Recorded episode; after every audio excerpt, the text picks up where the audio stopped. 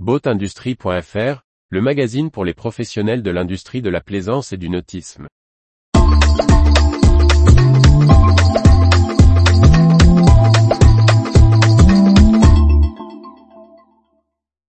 IDB Marine, une réorganisation réussie pour des bateaux plus gros.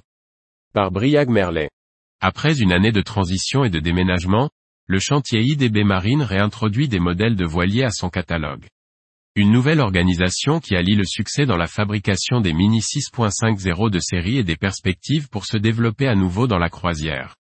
En octobre 2022, Denis Bourbigo, fondateur d'IDB Marine annonçait le déménagement de son activité, la limitation de l'offre au Morito et Maxi 650, et sa concentration sur un site unique sur le port de Concarneau en expliquant, il faut savoir réduire la voilure.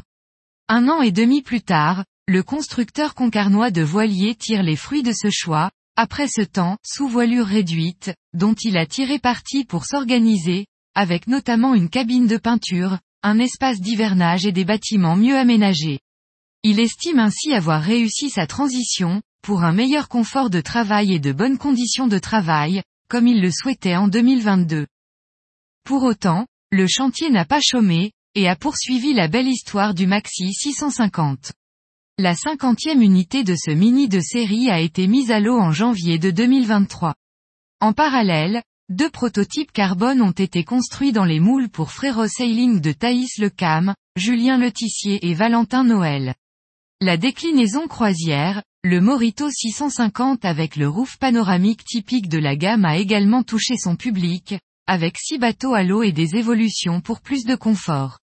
Denis Bourbigo précise, on sort à peu près un Morito pour deux Maxi 650.